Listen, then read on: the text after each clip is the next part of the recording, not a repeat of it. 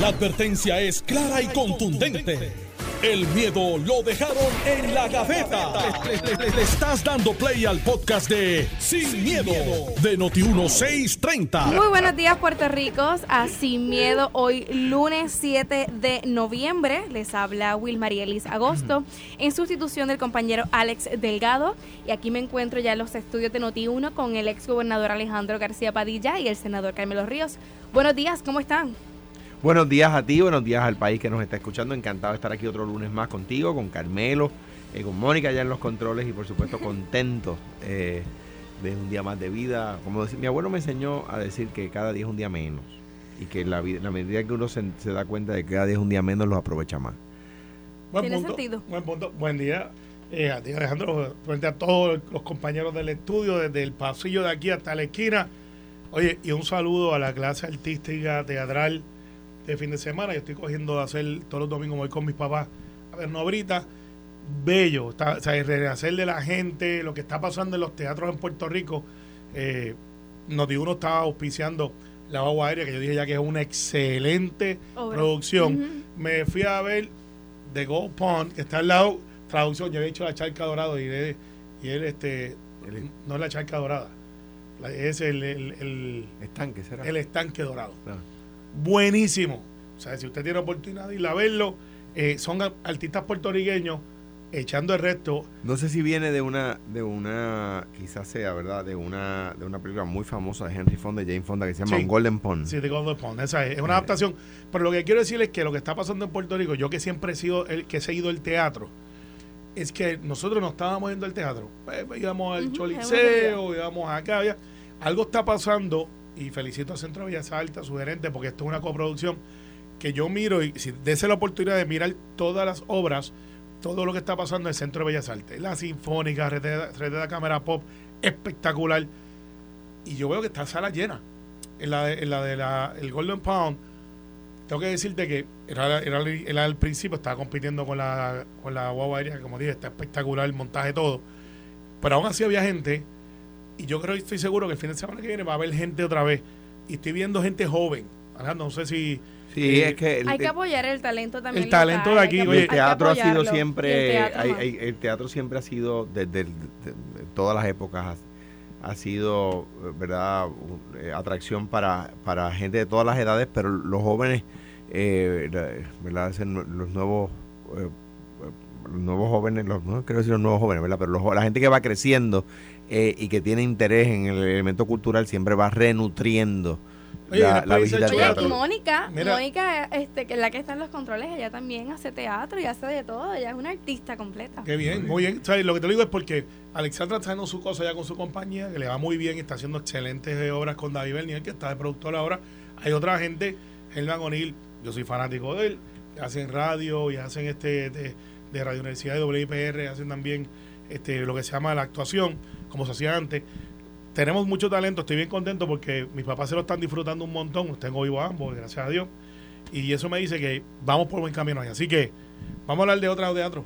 No, no, ya, vamos a seguir, pero sí, es bien bueno e importante mencionar eso que, que estabas comentando, porque sí, hay que apoyar también el, el talento Oye, pero es que la van a pasar bien. Sí, no, es que que la se van a pasa pasar bien. bien. Está- las obras son de calidad, están bien Mira, by the way, solamente sé que los temas los planteas tú, solamente quiero decir, decir que en mi vida, una de las cosas que tienen en común el lunes pasado, el martes pasado, el miércoles pasado, el, el viernes pasado, el domingo pasado y hoy, es que todos esos días se me ha ido la luz. Ahora cuando salí, fue la luz. ¿De qué aprendimos? No sale Mano. los lunes. Mano, O prende la planta los lunes. ¿Estás contento con eso? O sea, los vecinos ya allí protestando, un vecino eh, retirado de la universidad que está allí, me dice, mira, mano, se me han dañado un montón de enseres. Continúa inestable el sistema. Mano. Pero peor que nunca. Parece o sea, que- no, no peor que antes, peor que nunca. Va- vamos, vamos a aprovechar entonces para pedirle a la gente de Luma que verifique por dónde está Alejandro por allí. Eh, porque pues a, a pesar de las lluvias que han dado y lo otro, en mi, mi experiencia, vuelvo y repito, ha mejorado. Eh, ha mejorado. Eh, hay gente que dice que sí, pero yo no descarto que... una golondrina no hace verano, pero no deja de ser una golondrina, ¿verdad? Claro. Claro. Pero este, vamos a tomar en, consideración el reclamo de Alejandro. No, los vecinos, no es culpa de Alejandro que él se que viva allí. No, si lo están haciendo por mí, aquel sector es todo PNP. Eh, pues, eso- por eso le digo a los muchachos, aguanten, este, que Esto, esto es lo que Alejandro se compró Están una prendidos en candela. Están como, bueno, piensan lo mismo de- del tema de la privatización de la autoridad, piensan lo mismo que piensa Eduardo O'Neill. Y yo estoy, en esa estoy de acuerdo con Oye, él. pero tú sabes algo, ¿Qué? que este fin de semana el gobernador firmó una ley para pr- privatizar, pasarle de edificios públicos, que ese edificio que usted ve del centro, del centro eh, de cáncer, cardiovascular, a ver si la noticia, para decir lo correcto, no es cardiovascular, el centro comprensivo de cáncer. Ajá. Eso era edificios públicos.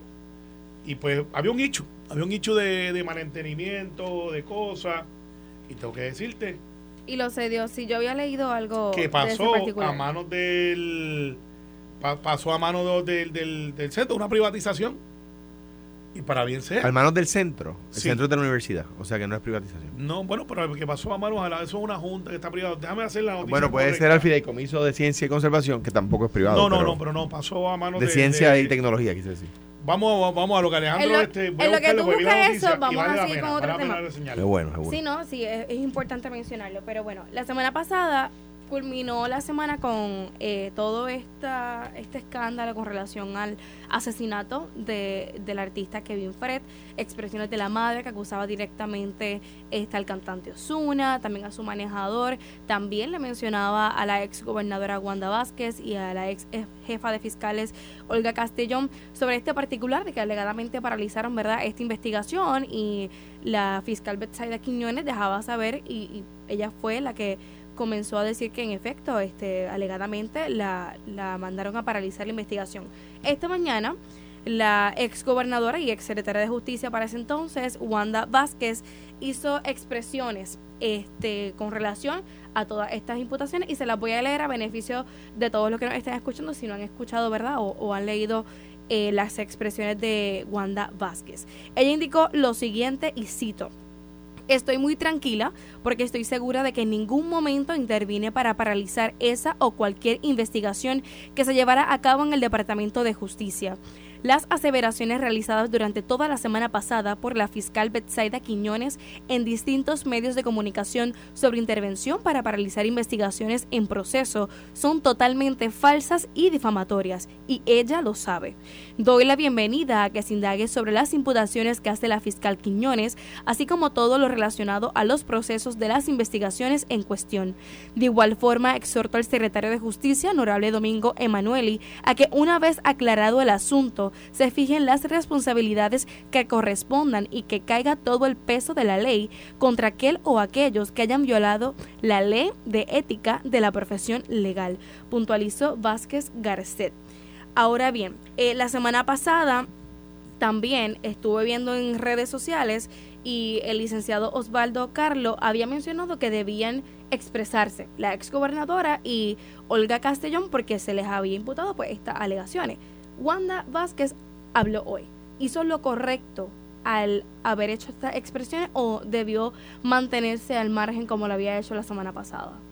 Bueno, la, desde mi perspectiva, y le, le ahí la salida a Carmelo, la, lo que yo escuché de la fiscal Betsaida Quiñones es que a su juicio la, las instrucciones de Olga Castellón venían de arriba por tratarse de un tema tan, tan delicado, ¿verdad? Y que pues no era una decisión que podía tomar simplemente la jefa de fiscales, pero que no, no daba a entender o no percibí yo que le constaba. En cuanto a la, a la gobernadora Vázquez, ¿verdad? Que siempre me refiero a los gobernadores y gobernadores con el mayor respeto, como a todo el mundo.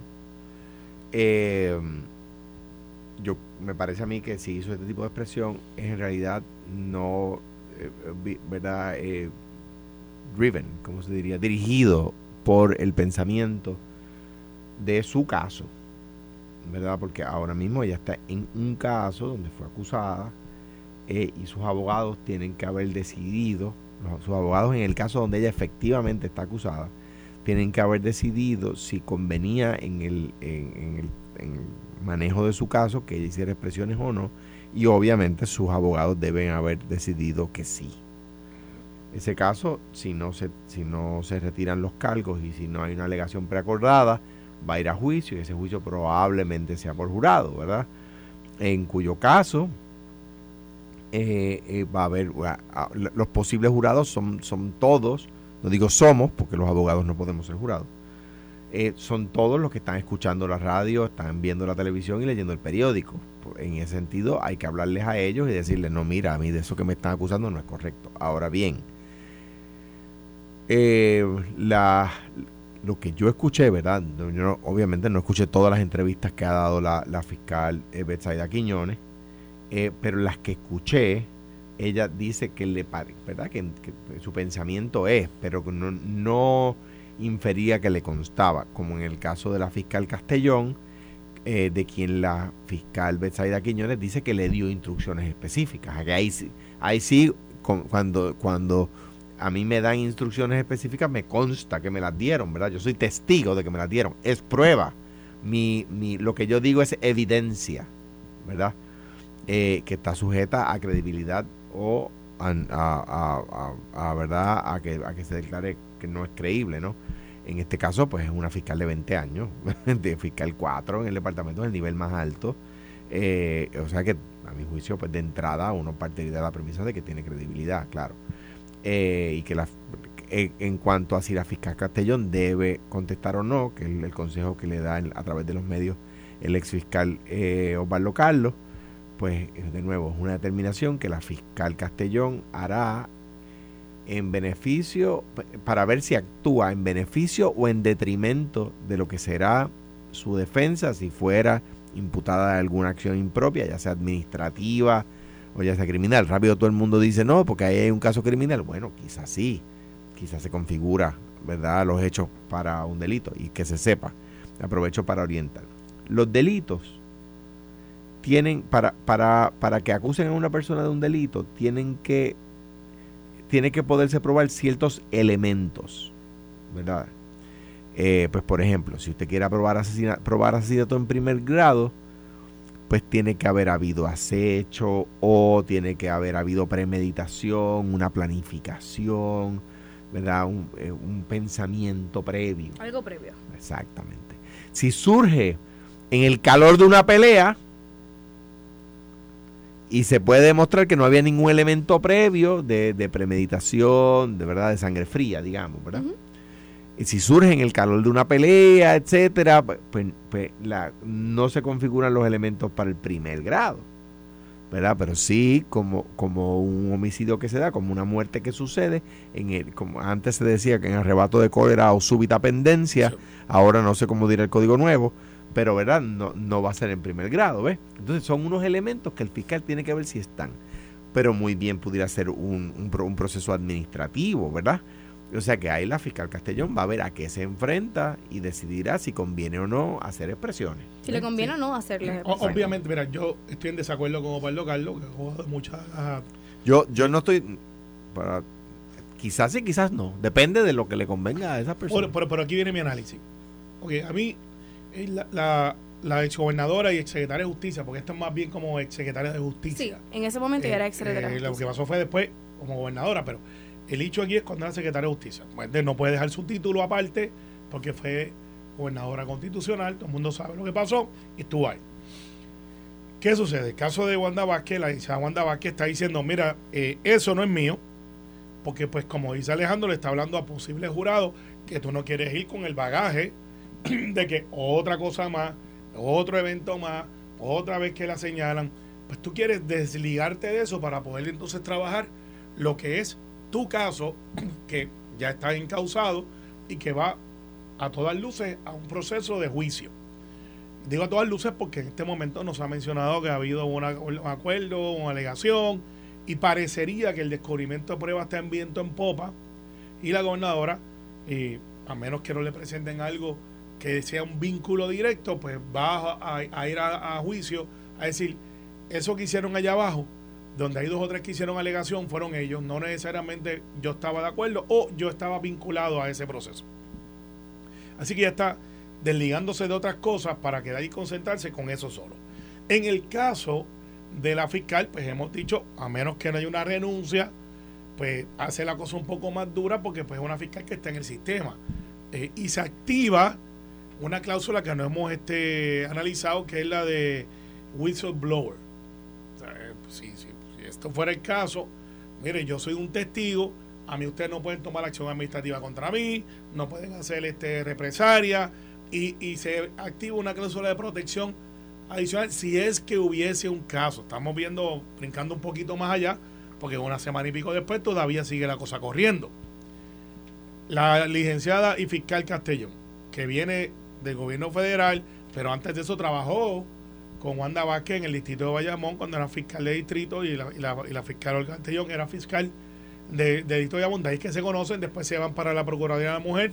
O sea, es un par que vienen hace tiempo eh, en una carrera profesional, como pasa muchas veces. Movilizándose. Movilizándose una jala a la otra. Mira, me ascendieron a esto y dicen, pues coge tu equipo de confianza. Pues, pues yo me traigo a fulana, porque la conozco, es compatible y sabe cómo yo trabajo.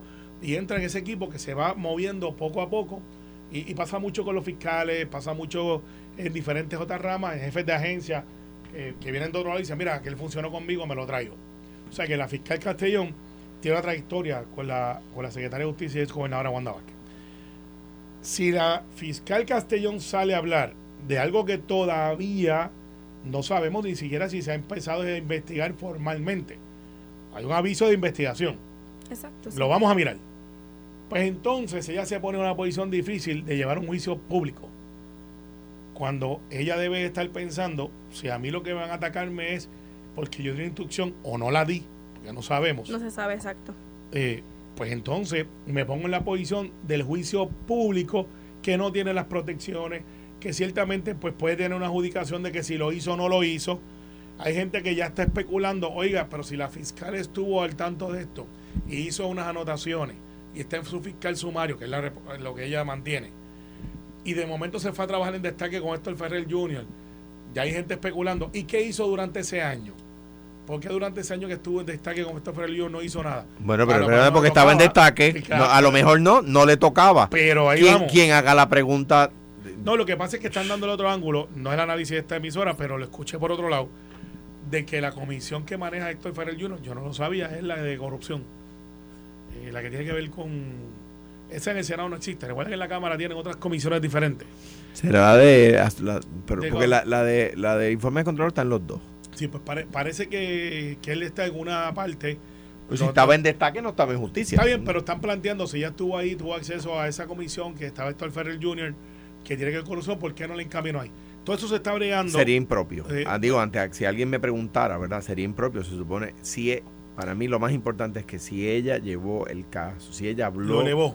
dentro del departamento Déjame ver si me corrijo. y nadie le hizo caso, Eh, ahí tienes un hecho. pues claro. Es la Comisión de Anticorrupción e Integridad Pública de Asuntos de la Juventud. Y ahora, una cosa, cuando ella estuvo en destaque, eh, Héctor Ferrer eh, De hecho, espérate, nos traen aquí una. estaba en mayoría.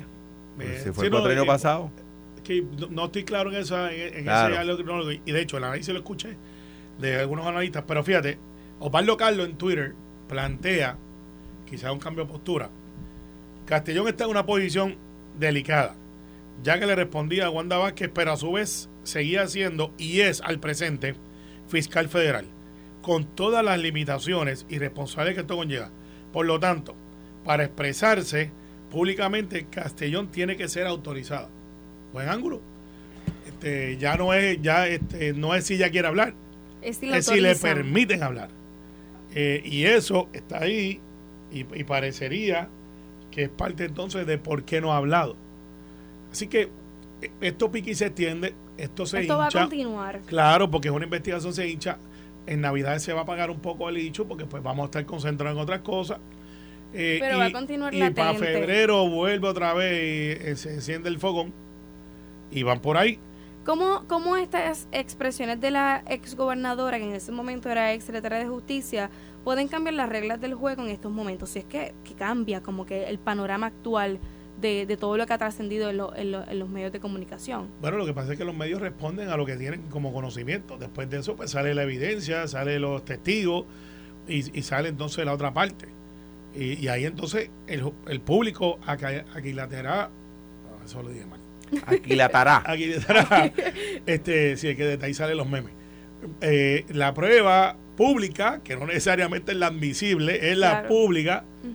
y pues por ahí, por ahí, ju- ah, por ahí jumea, por ahí que va la cosa. Pero eso, si manos, mancilla el sistema de judicial. Creo que de la manera que se ha dado la discusión no ha llegado allá. Creo que el secretario de Justicia, Manuel, ha hecho lo que tiene que hacer, lo ha manejado, ha dicho esto viene, confía en el sistema. Y creo que la gente no está pensando, más allá de alguna otra persona que ha dicho, a mí me hicieron un caso que falló en contra, porque yo no conozco a alguien que haya perdido un caso. Todo fue porque o cuando tú pierdes el caso, la otra parte, por lo menos el testigo o el cliente, dice, no, me hicieron trampa. El que está al otro lado dice, el sistema funciona. O sea, no he visto uno todavía que en un caso de asesinato donde hay un familiar envuelto. Y el día, y el día, los abogados sufrimos lo siguiente, el día que ganas el caso eres un gran abogado. El día que lo el pierdes. mejor. El día- el- la semana siguiente a que lo ganaste dicen, eh, contra mi abogado era bueno, pero la verdad es que nosotros teníamos razón, o sea, teníamos que ganar. Tres semanas después dicen, eh, nosotros teníamos un buen caso, o sea, ese caso lo ganaba cualquiera. Cu- eh, un, un mes, un mes y medio después dicen, la verdad es que yo pude haber llevado el caso solo, no necesitaba abogado.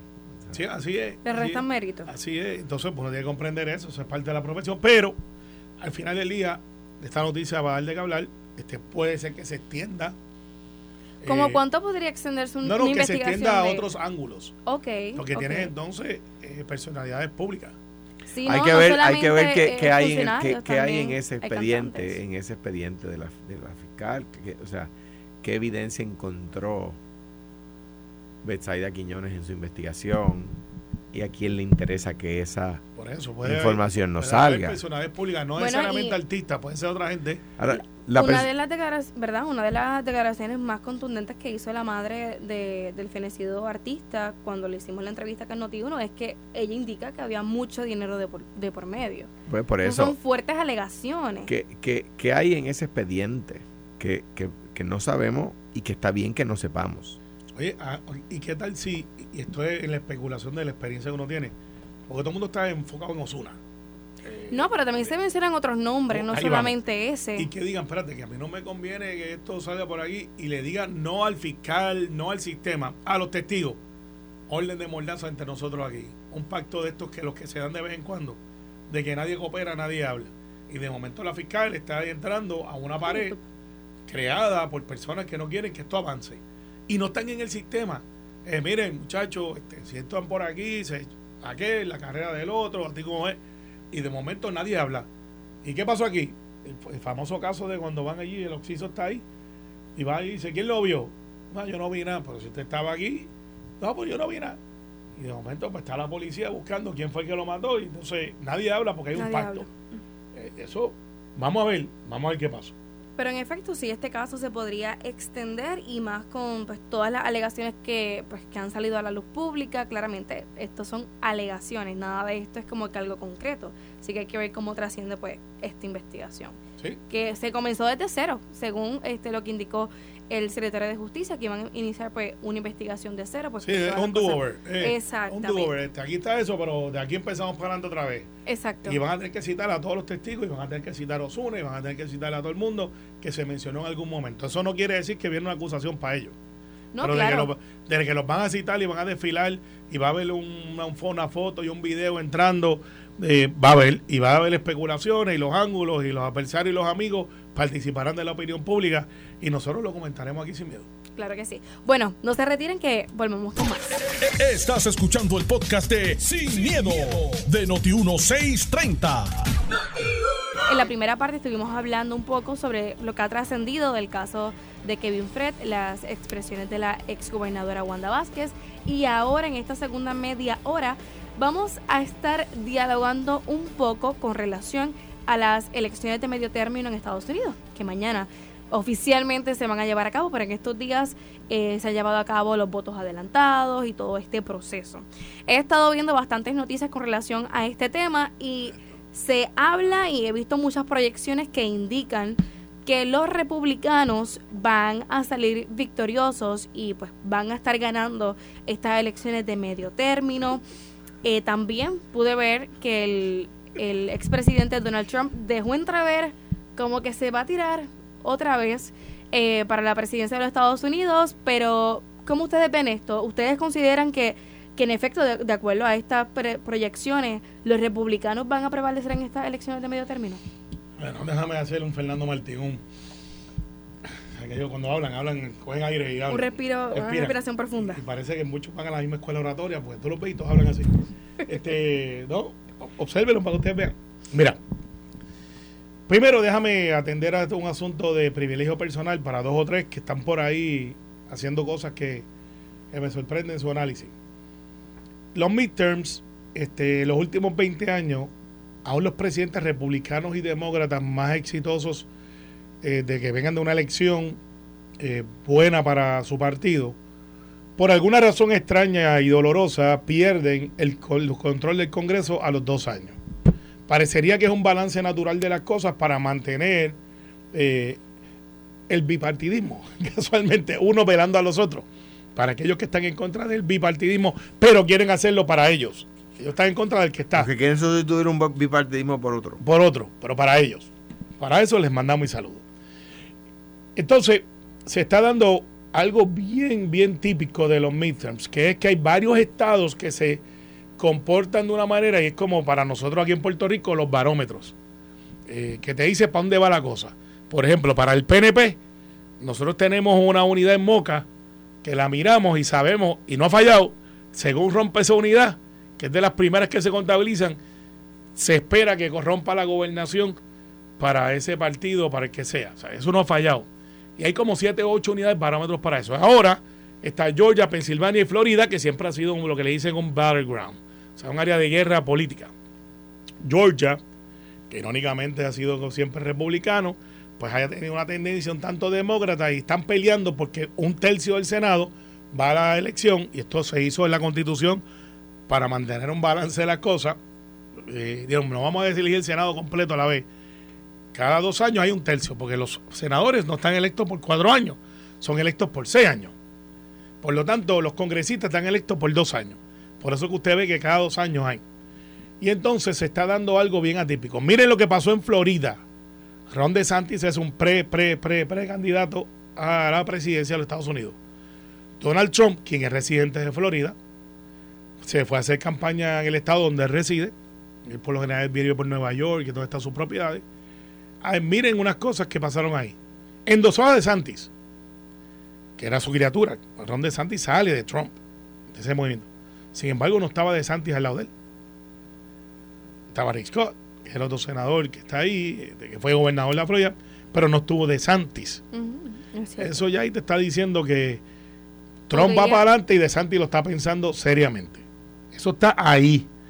Rick Scott casualmente es uno de los que se mencionaba que pudiera ser la esperanza republicana porque es como algo más moderado, no levanta tantas pasiones, pero su récord histórico de campaña bota es- vaquera.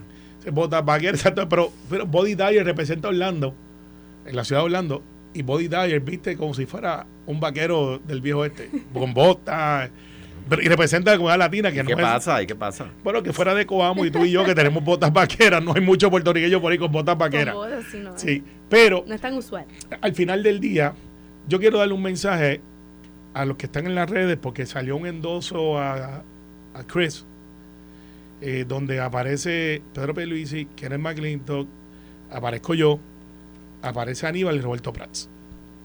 Entonces hay un montón de gente sulfurado. Miren estos tipos que han hecho eso, que se han ido a acostar en la misma cama política con, eh, con Aníbal y con Roberto Prats. Déjenme explicarle cómo funciona esto. Las campañas piden endoso a los candidatos que ellos entienden que les puedan ayudar. En el lado demócrata, habemos populares y PNP. Charlie Chris, la razón que yo lo endoso, el igual que endosé a Darren, es porque los dos me firman para el asunto de la estadidad. La pregunta tiene que hacerse a los populares porque están endosando dos congresistas, en el caso de Chris va para gobernador, que favorecen la estadidad. Esa es la pregunta, no es a los PNP. Nosotros estamos endosando al que es, al que cree, al que cree y está dispuesto a poner la firma para adelantar la estadidad. Pregúntale a Aníbal qué hace con nosotros que estamos aquí, o sea, que somos, porque Chris no endosa a Lela, tampoco lo hace Darren. Entonces hay dos o tres del ala republicana disociadora que están diciendo, miren estos que se van allá a hacer campaña. No me fui a hacer campaña, un endoso que hace un mes yo lo di. Entonces, mi política, yo endoso a los demócratas que apoyan la estadidad abiertamente. No combato, y esto es una admisión que no he hecho antes, no combato a los republicanos que endosan la estadidad. Pero eso soy yo. no los combato. Pero sí endoso a aquellos que están dispuestos a decir Puerto Rico, Estado 51, no para la campaña, públicamente. Así que los dejo con esa ahí y me retiro lentamente para pasarle a Alejandro, Alejandro está loco por hablar. espero calladito aquí, Alejandro. Sí, no, ¿sabes lo que pasa? Es que hay dos o tres, yo los veo en las redes, miren estos tipos, lo otro. No me pregunten a mí, yo estoy endosando el correcto. Pregúntenle a Aníbal y a Prats, ¿por qué están endosando congresistas que respaldan la estadidad? Habla, que quieres hablar. Mira, ¿cómo, es que se llama el mic drop? Eh? Hace uno hace, pum. Pues mira, tú haces una pregunta que es, que, esperamos de la de las elecciones de medio término. Ha, Carmelo ha pivoteado un ataque a los populares.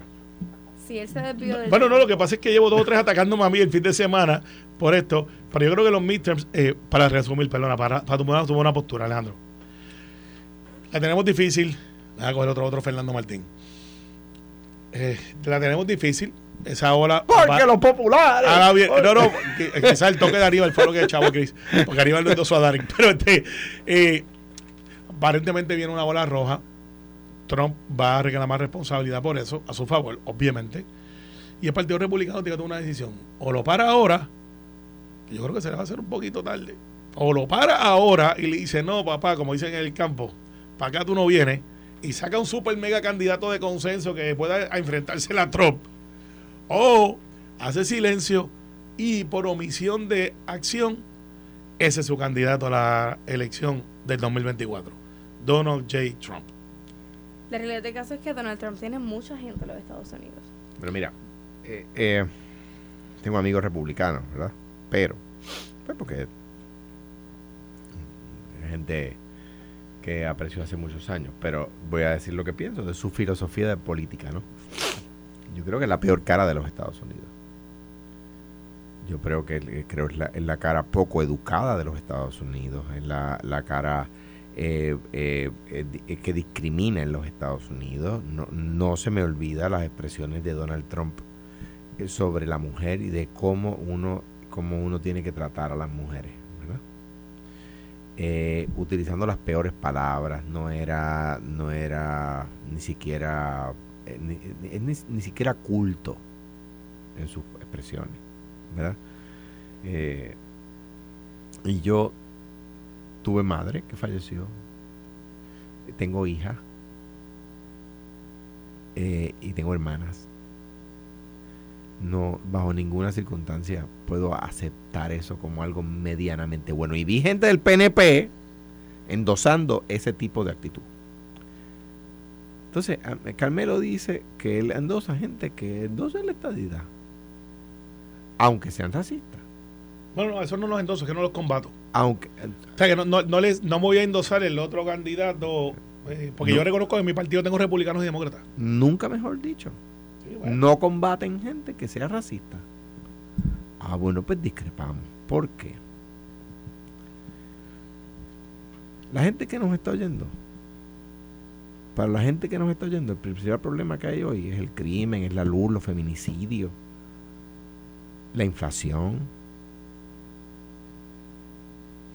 Entonces el PNP busca endosar gente que favorezca la estadía, poco importa si quieren añadirle burocracia a que la gente de este país tenga las, las carreteras arregladas o las facilidades físicas en mejor condición o un mejor sistema de salud. Los demócratas nos dan paridad en los, como yo te dicen los PNP, igualdad en los fondos de educación, en los fondos de carreteras, etcétera. Los republicanos se oponen. Los demócratas están a favor de darnos paridad en los fondos de Medicare. Los republicanos se oponen.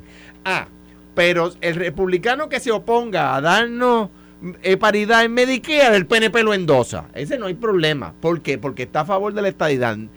Vota en contra de que tengamos paridad en Medicare, pero si se manifiesta en un mitin a favor de la estadidad, no hay problema. ¿Ves? Porque lo más importante en el PNP es, el Estado 51, dicen ellos. Pues déjame decirte, todos esos que favorecen, que, favorecen la estadidad están de acuerdo con el Estado 51 de Washington, D.C. No con el de Puerto Rico. Ustedes dicen, ¿ustedes están de acuerdo con esta idea? Sí. Ah, pero no le preguntan por cuál. Porque si preguntan por cuál, dicen la de Washington, claro, por supuesto. Entonces, de repente, eh, eh, pues, vemos las prioridades torcidas. Yo no puedo endosar candidatos republicanos y tengo a mi amigos aliados. En el tema del estatus, yo tengo aliados republicanos. Ah, por eso yo voy a dejar de ser quien soy. Voy a transfigurarme en una persona que cree en otras cosas y endosar un candidato a un, que respalda un partido que es capaz de proponer a Donald Trump como candidato a presidente nuevamente con todo el daño que nos hizo. Pues, pues claro que no. O sea, yo, vamos a estar claros. ¿No te hace sentido? No, no, es que no me haga sentido, es que va contra quién soy yo. Es contra, va, va contra, contra, contra, no solamente mi manera de ser y de pensar, es contra quién soy. O sea, yo no puedo endosar un candidato que endosa a Donald Trump. No puedo. Porque tengo una hija que mirar a los ojos. Y ese tipo dijo que las mujeres hay que agarrarlas por... Y dijo la palabrota. Y que así responde y que así usted hace con ellas lo que quieran. ¿Y cómo yo miro a Ana Patricia a los ojos? Si yo endoso un candidato que hice eso. Carmelo no endosa a Donald Trump, vamos a estar claros. Pero yo no puedo endosar un candidato que endose ese tipo de prácticas y aquí en Puerto Rico, la verdad es que ahí es que uno dice, y yo en el libro lo digo muy claro, un día la prensa y los medios van a tener que asumir su responsabilidad en la crisis social porque no la asumen. Lo único que saben hacer es echarle la culpa a los políticos. ¿Cuándo van a ir donde candidatos que endosaron a Donald Trump y preguntarle, ¿usted endosa esa práctica? No lo hacen, no lo hacen porque es demasiado profundo y, es más sencillo este, quedarse en la superficialidad. O sea, aquí ha habido candidatos que recogen chavos para Donald Trump. Aquí ha habido candidatos que recogen chavos para Donald Trump. Y, oye, y, están por ahí de los más felices. Y se, son, y se pueden postular. Eso para mí sería para mí sería un argumento para sostener su locura. Mira, Alejandro trae un punto. Ah, ah, o sea, ¿cómo es? O sea, yo no puedo. Ah, porque es que me respalden el tema del estatus. Ah, pues me respalden el tema del estatus. Es como, como el caso de Nidia Velázquez. Yo discrepo de Nidia en el tema del estatus. Por eso voy a dejar de endosarla. No. ¿Por qué? Porque que discrepe de ella en eso no quiere decir que, esté de acuerdo con ella en todo lo demás. Eh, Darren Soto, ¿cómo yo me le voy a ir en contra? Si boricua puertorriqueño. Tú sabes que menos de, en todos los Estados Unidos hay menos de 100 latinos electos en, el Congreso. Mucho menos. Mucho menos. ¿Cómo yo voy a irme en contra de un puertorriqueño? No, porque decía, decía un, uno de los padres del pensamiento político puertorriqueño, aunque yo discrepo de en algunas cosas, decía la victoria de un puertorriqueño sobre otro puertorriqueño es la derrota de la patria, decía Pedro Albizu Campos. Yo no puedo irme en contra de Darren. Ah, porque ah, cuando era candidato la primera vez, nadie le dijo que era estadista. Entonces no se metía en el tema del estatus. Una vez ganó, después de ganar, viene y dice que es estadista. Ah, oye, ¿sabes qué? Mala tuya. ¿ah? Mala tuya. No me, eh, te endosamos, no dijiste nada. ¿Verdad? Ah, pues no hay problema. Mala tuya. Pero ¿sabes qué? No hay problema. Yo no soy igual. No te voy a, no te voy a ahora hacer la vida imposible. ¿Verdad? Y en aquel momento yo era gobernador pero, hay una historia detrás de eso. ¿Y sabes qué? ¿Sabes qué? Ah, entonces, a mi juicio, encuentra fatulas ahí de que. No, pero una, una historia detrás de eso. Tú y yo fuimos a hacer ese. ¿Te acuerdas de aquella conferencia de prensa que fuimos a hacer? Fuimos y yo no me arrepiento. tú, fuiste como gobernador y yo como senador. No me arrepiento para nada. Yo conozco a Aren de que era legislador estatal. Son bien amigos de verdad, De que nos hablamos. Y que tiene un millón de amigos. Esa es la canción. Y cuando Darren me dijo lo que me dijo, yo no voy a endosar la estadía hasta que yo no vea un voto yo le vamos a hacer este trato, va a haber un voto, y entonces de ahí hablamos. y de ahí yo fui, yo, yo fui trabajando el, voto, el voto aquel que, que, que todo el, el de 2008 de 2012 que todo el mundo dijo, pero, no pero para ni, ni, para llevar la puerta al barraco. Ahí yo empecé a hablar con Darren y Darren entonces, pues, eh, oído en tierra, dijo, espérate, esto es lo que está pasando aquí. Y, y, se favoreció la estadía y, y, yo reclamo ese triunfo porque alguien que estaba neutro, como dice Alejandro, pero estaba neutro de verdad. Pues fenomenal, pero yo por discrepar, o sea, yo no puedo endosar un candidato porque favorece, por un tema de estatus. Pero, o sea, yo no puedo. Pero fíjate, Alejandro, mira, ok, en el caso mío del PNP, que yo tengo republicanos y demócratas, yo tengo que ser honesto con la gente, ¿sabes? Yo tengo republicanos que van a endosar gente y yo no puedo pararme a decirle a ellos, mira, está mal que en 12 republicanos, aunque yo piense diferente. Que en 12 republicanos es una cosa y tú eres republicano, que en 12 el Trump. Pero, espérate, pero es que vienen de todos lados. complicado. Pero, al igual que yo critiqué que, por ejemplo, José Luis Dalmau, que no es republicano, que es demócrata, aunque no muy activo en la, en la, en la política nacional, él no es tan activo José como lo Dalmau- está Tito. José Luis Dalmau es demócrata. Sí, pero eso es demócrata. Pero no está tan activo en la política nacional como lo está Tatito. La de lo- nacional de los Estados Unidos. Sí, pues nacional de los Estados Unidos, puede ser la sí. nacional. La que es criolla, local. No, no, no, aquí. está bien. Podemos tener ese debate después. Continuemos. Al final del día, por eso es que yo gritaba aquí en esta emisora, ¿cómo es posible que José Luis Dalmau se haya buscado a Charlie Black, que es un cabildero republicano, que no es de los de él, para detener la estadidad? Pero se buscaron senadores del GOP, el GOP es el Great Old Party. Que son los más conservadores, que son los que no son Tea Party, pero son la base Pues si no son. Tea Party, no son los más conservadores. Eh, Bueno, pues está bien, pero son el Gre- eh, Great Old Party es como que los más El conservadores de Guerrero los Party, no, el Guerrero Party es el Partido Republicano. Ese es el nombre verdadero del Partido Está bien, Republicano. pero están los moderados, están los, estos son los, los, moderado. los, los este, core, eh, el Wicker, core. moderado.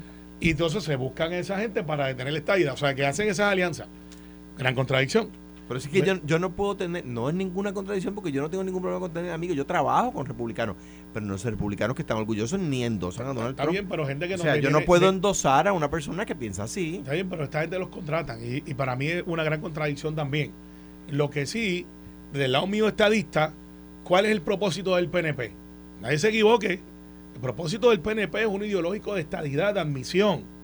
Pues han fracasado en su propósito. Y, y- sí, pero no, no, no, ese, ese, ese es el propósito. pero han fracasado. Ustedes han tratado de que nosotros fracasemos, pero, pero han, está- han- consiguieron esta idea. eh, estamos adelantados mucho más de cuando nos creamos. pero si hay menos que hace 25 años. No, no lo hay. Pues no lo hay. Y le duele. Con- Pero al final del día, cerrando. nosotros somos un partido ideológico y yo necesito republicanos y demócratas para buscarlo porque así funciona esto. Así que hay compañeros republicanos que son una mayoría en el PNP. ¿Cuántos republicanos endosan el proyecto de Estado? de Eso es un gran problema que hay que manejarlo. No hay. Eh, creo que hay como nueve. Imagínate tú. Nueve. Pues eso es un problema que hay que entender. Yo se lo he dicho a mis amigos republicanos. Tienen que, en, el- en la plataforma del Partido Republicano está la estadía para Puerto Rico. Algo pasa que después se van. En el lado demócrata, que es el que me toca a mí, Cada vez hay menos. que es el que me toca a mí, pues hemos adelantado el proceso. Pero cada vez hay menos congresistas a favor de esta idea. no, no lo hay. Pero lo al menos si en el, en, el, en el 1998 aprobaron el proyecto John y hoy no tienen los votos para aprobar un proyecto. O sea que cada Pero- vez hay menos. No, vamos a ver. Buen punto, vas a ver que no. Una cosa, yo sé que nos tenemos que ir, Nos pero, tenemos que ir. pero eh, Esto fue, el podcast de Sin, miedo, de Noti1630. Dale play a tu podcast favorito a través de Apple Podcasts, Spotify, Google Podcasts, Stitcher y notiuno.com.